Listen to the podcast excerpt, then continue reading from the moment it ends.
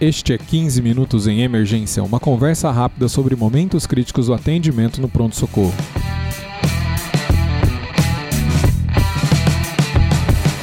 Este é o podcast do curso de Medicina de Emergência do Hospital das Clínicas da Faculdade de Medicina da USP. Conheça mais no link www.emergenciausp.com.br/curso www.emergenciausp.com.br/curso. Este é o episódio 64 é, e está aqui comigo é, o Dr. Bruno Marques. Ele é residente terceiro ano de Medicina de Emergência, aqui do Hospital das Clínicas da Faculdade de Medicina da USP, e também futuro preceptor da nossa divisão. Tudo bem, doutor Bruno? Olá, bom dia, Júlio, tudo bem? Doutor Bruno, é, nesse episódio 64 nós vamos falar de FAST. O que, que é essa sigla? Bom, Júlio, é, eu, uh, nesses anos de residência, dediquei bastante tempo ao estudo do uso do, da ultrassonografia no paciente na, no contexto de sala de emergência e eu queria fazer já esse, essa série de, de, de episódios aí é, focado no, no, ultrassom e eu acho que vai ser bem legal uh, e desafiador falar de uma coisa tão visual como um exame de imagem é, no paciente no contexto de emergência. Falando do FAST especificamente, é, é, é, é, essa é a sigla que é composta pelas palavras Focus Abdominal Assessment with Sonography Trauma. É, é um, um exame direcionado para o paciente vítima de trauma, uh, que foi aí primeira vez uh, usado na década de, de 1970. Quem, quem descreveu como é que foi esse processo? Então começou em 1970 é, no trauma. Isso. É, a, por incrível que pareça, a primeira vez que ele foi usado uh, foi na Europa, não foi nos Estados Unidos, na década de 70, mas os Estados Unidos foi o, o, o país aí que foi responsável pela popularização do, do método, uh, principalmente no contexto de trauma. A partir de 1980, é, esse, esse exame ficou bem é, popular e acabou já, é, pela sua característica, substituindo o lavado peritoneal diagnóstico é, para detecção de sangramento intraabdominal no paciente vítima de trauma. E desde a década de 90 ele já vem fazendo parte do, do, do, dos ensinamentos do ATLS e considerado desde os anos 2000 aí como uma habilidade essencial para o emergencista e para o cirurgião também. Né? Então é um, um, um, exame hoje que faz parte do nosso escopo de, de habilidades aí. Ô Bruno, me explica o seguinte, é, como que é o passo a passo do FAST? Vamos, vamos fazer o passo a passo dele e depois a gente explica como que ele é aplicado. O que, que você acha? Bom, vamos lá. É, o, o FAST é, é um exame realizado à beira-leito uh, pelo emergencista ou pelo cirurgião que está fazendo o atendimento do trauma. É, é um exame que utiliza idealmente um único probe do ultrassom, um probe com frequência baixa para enxergar estruturas mais profundas, porque a gente vai avaliar o abdômen e o tórax. E é, a gente começa essa avaliação. Uh, são quatro janelas que a gente chama, quatro posições que a gente vai colocar o probe. O probe que a gente vai usar vai ser o, o convexo ou o, o cardíaco e a gente vai começar o exame é, a princípio pela janela subchifoide, principalmente a depender da, da nossa suspeita, se, se a suspeita for forte de tamponamento cardíaco. Perfeito. Então a gente vai usar o probe convexo, né? O classicamente é o transdutor abdominal e, e classicamente vai começar é, a janela cardíaca e subchifoide. Isso. É, a gente começa por essa janela porque Uh, assim como no, na, em toda avaliação do ATLS, a gente começa por, por, aquilo que mata mais rápido, né?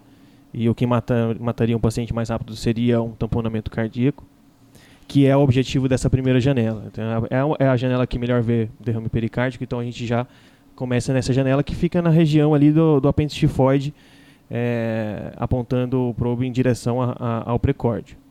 Uh, a segunda janela que a gente é, visualiza é a hepatorrenal, é, é ali na, na região do, do fígado, é, para a gente ver a, o espaço hepatorrenal ou o espaço de Morrison.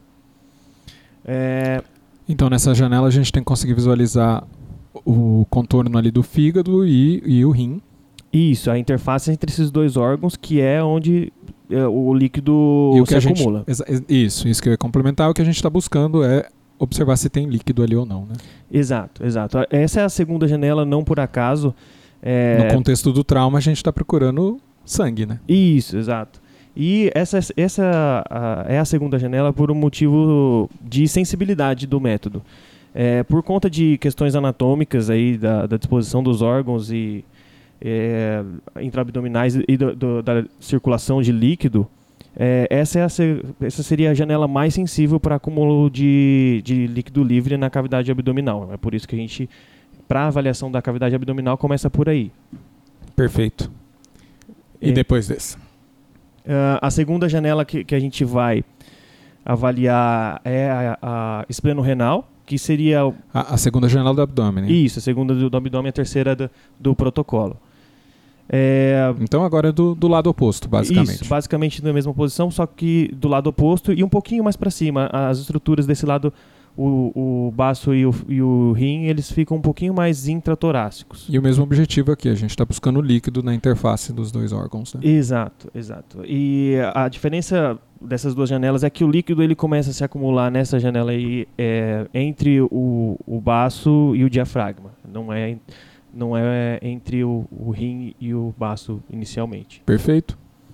E indo para a última janela seria a janela ves- a vesical, que é, é diferente para homens e mulheres, né? As, as mulheres têm o útero na jogada, que torna a janela um pouquinho mais complexa. Mas também é é uma janela que a gente procura líquido, como toda janela, mas é- ela é uma, ela tem sensibilidade maior para sangramento é, pélvico. Qual que é a posição do transdutor? Ah, o transdutor, transdutor, a gente faz dois cortes dessa janela, um corte transversal e um longitudinal. E a gente coloca logo acima da sínfise pública, direcionando o probe para dentro da, da bacia mesmo, para visualizar aí a bexiga. O sangue, o sangue ou líquido né, que a gente vai ver, a gente procura entre o reto e a, e a bexiga no homem. Quando a bexiga está cheia, isso facilita um pouco, né? Isso, a, a- a bexiga cheia facilita a janela, é, é, funciona como uma janela sonográfica que a gente chama. É, a diferença é, tem, existe uma diferença para a mulher que o sangue ele acaba se acumulando primeiro ali no espaço de Douglas, que é entre o reto e o útero, diferente do homem que é entre a, a bexiga e o reto. É, e uma, uma característica desse, dessa janela aí é que a- às vezes o paciente sofre trauma de bexiga, acaba extravasando urina para a cavidade abdominal e a gente às vezes não tem como diferenciar aí se, se esse líquido é urina ou sangue. Perfeito. Ô Bruno, e como então a gente descreveu todos os passos do exame clássico, né? A gente no final pode comentar um pouquinho do exame estendido. Mas como que ele muda a conduta do emergencista? Porque o que, que, que você está buscando na hora que você está fazendo o FAST no paciente com trauma? É, o, o FAST ele nasceu de uma de uma necessidade, né? Como todo, acho que como a maioria das coisas na medicina, É, ele veio para para suprir uma, uma uma deficiência, não sei se uma deficiência em si, mas ah, a morte que ocorria nas salas de radiologia, né? Existe uma máxima no, no trauma que diz que a morte começa na radiologia. É, isso é referente àqueles pacientes que, que, que tinham sangramento abdominal e eram mand- mandados para tomografia para fazer uma, uma avaliação se havia ou não sangue dentro da cavidade abdominal. É, a gente sabe da dificuldade que é transportar um paciente instável para qualquer lugar, e ainda mais para um lugar não controlado que seria a sala de tomografia. Então, o, o FAST, é, ele muda a conduta nesse paciente, no paciente que chega instável e que é vítima, vítima de trauma fechado, trauma contuso tóraco-abdominal. Nesse paciente, em casos de FAST que são positivos, eles, é, esse paciente vai subir para uma intervenção cirúrgica, uma laparotomia exploradora. É, no paciente que não está instável, o FAST tem seu papel também. é, nesse, nesse, nesse caso, a gente sabe que a indicação para o paciente não que para o paciente que está estável, é, a indicação seria tomografia, né, para detecção de sangramento. Mas o FAST ele tem um papel no sentido de ser um, um exame que dá para ser feito várias vezes e é facilmente reprodutível e a gente pode fazer avaliações seriadas desse paciente com o FAST, é, sendo útil na, naquele paciente que está estável, mas instabiliza. E a gente poderia aí detectar um sangramento em progressão, por exemplo. Então quer dizer que, em especial no paciente instável, ele vai é, direcionar com, com até uma urgência o que vai acontecer com o paciente. Né? Exato. É, é, te, é, interessante a gente ver como, como esse método mudou o atendimento de trauma. Né? É, é um método que veio para substituir o que, o que se era utilizado antes era a tomografia. Como que ele se compara com outros métodos diagnósticos, então? Certo. É, ele é um método que substituiu a, tanto a tomografia quanto o lavado peritoneal diagnóstico para detecção de sangramento intraabdominal. Né? Uh, o, o, comparando a tomografia, é, a, a, gente sabe que a tomografia é o padrão ouro, né? Uh, utiliza, que é, era utilizado antes para detecção de, de lesão intraperitoneal. É, a tomografia é mais sensível para lesões é, principalmente de vísceras ocas e é, sangramentos retoperitoneais. E isso seria assim as vantagens da tomografia. Tomografia também vai é, te dizer o local que que está sangrando, vai te dar a explicação do que está acontecendo eventualmente. Exato, é uma outra. O ultrassom ele vai ser bastante inespecífico, né? Tem sangue. Sim, sim. É, a, a, vantagem do ultrassom em relação à tomografia é que o ultrassom é ele pode ser feito no local, do, na sala de, de emergência de trauma. Você né? não expõe ao risco de levar a tomografia, né? Exato. É, não expõe o paciente à radiação, né? Radiação ionizante. Então... É, não, não só radiação, né, né Bruno? O, é, a hora que você está com um paciente na, na tomografia, você é, você às vezes tem a monitorização do oxímetro. Sim. Você não está ali do lado do paciente, né? Então é, complicado.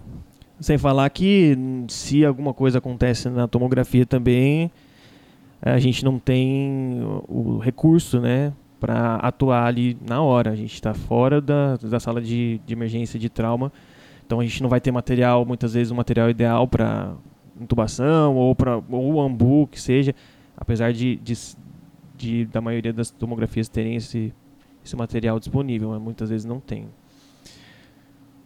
É, e o lavado peritoneal, né? O lavado peritoneal, é, por muito tempo, foi considerado o, o, exame de escolha e realmente ele é um exame mais sensível. Ele, o, o FAST ele pode detectar aí sangramentos na monta aí de a partir de 250 ml, é, que, é, que é o que se tem na literatura. O lavado peritoneal ele detecta sangramentos de até 20 ml. Ele é bem mais sensível. Só que também ele também ele, ele traz o risco aí de falsos positivos. E um falso positivo no, nesse contexto significaria, como significou no passado, laparotomias brancas, né? É, os estudos trazem aí entre 6 e 26% dos casos de lavado peritoneal diagnóstico sendo como falsos positivos. É, e aí o, o FAST ele vem responder essas perguntas e, e aí a gente, a gente entende de aonde ele se insere, né? Ele se insere como um, um exame com alta especificidade para lesões graves, né? A gente vê que ele, ele se ele positivar e o paciente está instável, é um sinal de que esse paciente precisa de uma intervenção cirúrgica. No contexto do trauma, né? No contexto do trauma. Não é um paciente inespecífico que chegou lá e não tem história de trauma e vai, talvez vai te atrapalhar mais do que ajudar. Né? Exato. É, o FAST é a personificação do ultrassom à beira-leito. Ele, a gente sabe a resposta que, que, que, ele, que ele vai responder. Então, é, uma, é um exame que vai responder uma resposta binária, sim ou não.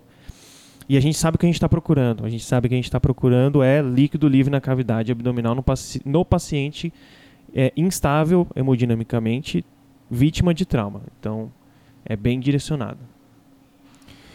O Bruno, você quer comentar sobre o, o FAST estendido? O, o Fast estendido é, vem. é- é- ele atualmente está sendo muito difundido e é um exame que ajuda muito porque avalia também não só todas essas características que a gente falou, mas também cavidade torácica. Aí, o que, que a gente procura, né? O, o IFAST, fast estendido, procura também por sangue na cavidade torácica, procurando é, ah, hemo, Hemotórax. hemotórax, obrigado. E também procura por pneumotórax, que são duas coisas que são muito frequentes em pacientes politraumatizados aí, com trauma fechado tóraco-abdominal. É, geralmente, já, ali na janela é, hepatorrenal e esplenorenal já sobe um pouquinho para o tórax e já procura essas, é, é, é, já procura é, essas estruturas aí. Então, é isso que eu já ia pedir para você complementar, que é onde que coloca o transdutor nessas duas janelas Ide- adicionais. Idealmente, é, a gente já começa procurando ali na, na, na hepatorrenal e na esplenorenal, a gente já pode subir um pouquinho, porque ali a gente já vai ver o, o, o aonde se deposita o hemotórax, né? A gente precisa ver o diafragma é, e ir subindo para a cavidade torácica e ver se existe líquido ali. É, não existindo líquido depositado ah, nessa região, a gente vai ver se, se tem pneumotórax. É, idealmente, para ver pneumotó- pneumotórax, a gente teria que trocar de transdutor para um transdutor que vê estruturas mais superficiais. Mas como a gente está fazendo um exame que tem que ser rápido, a gente costuma manter o, o, o probe convexo e a, a parte para ver aí, além da região da base do tórax, a gente também vai ver é, no terço médio e no, e no terço apical ali do mesmo lado. Bruno, você tem comentários finais? O que mais que você quer acrescentar aqui nesse episódio? É, acho que uma coisa interessante a ser adicionada aqui é a questão do, do uso do FAST na criança. É, a gente sabe, depois de muito estudar medicina, que crianças não são pequenos adultos, né? É, então não é tão simples assim a questão do FAST trans- transpor esse conhecimento para crianças. É, mas o, o que- se tinha na literatura até então é que o FAST não era uma coisa tão útil para avaliação de trauma na criança. Tinha baixa sensibilidade é, e não estava mudando o desfecho. Mas um estudo recente aí é, veio para questionar esses resultados e ele mostrou que, que o FAST, quando realizado em é, associação com um exame físico na criança, ele pode ser muito útil, mas de forma diferente do adulto. Ele pode ser muito útil é, no sentido de diminuir o uso de, de tomografias para a condução do caso das crianças, que a gente sabe que é, quanto mais jovem é o paciente, maior a nossa preocu- preocupação aí de expor esse paciente à radiação, né? Então, o FAST está sendo colocado de novo aí no cenário para discussão, é, agora para criança aí com uma, um propósito diferente aí é, para diminuir a exposição desses pacientes à radiação de forma ah, mais eficaz. Perfeito. Doutor Bruno, muito obrigado. Eu que agradeço o convite, Júlio, e espero que a gente possa discutir mais, mais episódios aí sobre ah, com ultrassom. certeza. Com certeza. Eu queria aproveitar que a gente discutiu esse assunto de ultrassom para falar um lançamento né, da nossa divisão, que é o livro é, Ultrassom para Procedimentos, que é, o professor Irineu, o doutor o Júlio Alencar, a doutora Carla Petrini, né, os editores lançaram agora com a Manoli. Tá? Você pode, é, se você se interessar, você pode procurar no site da Manoli e é, ultrassom para procedimentos e tá lá o livro onde tem num pacote aí interessante todo, toda a informação sobre é, diagnósticos à beira-leito e, e também procedimentos. É, esse podcast é um oferecimento do curso de Medicina de Emergência da USP, em parceria com a Escola de Educação Permanente e a Manoli Educação. Se você gosta do nosso podcast, por favor, nos avalie, tá? Pode no- nos escrever nos comentários no, no Instagram. É, ou então, se você estiver muito motivado, é, deixa um comentário no iTunes, que isso pode é, dar destaque para o nosso podcast e mais pessoas podem conhecer é, se você achar legal. E se quiser, você também pode nos escrever em 15minutos.emergência.gmail.com Finalmente, siga-nos nas redes sociais. Dr. Bruno Marques está no Instagram em arroba Bruno Desmarques. E eu, você pode encontrar Dr. Júlio Marchini é, em arroba doutor.juliomarchini. Pessoal, muito obrigado e até a próxima.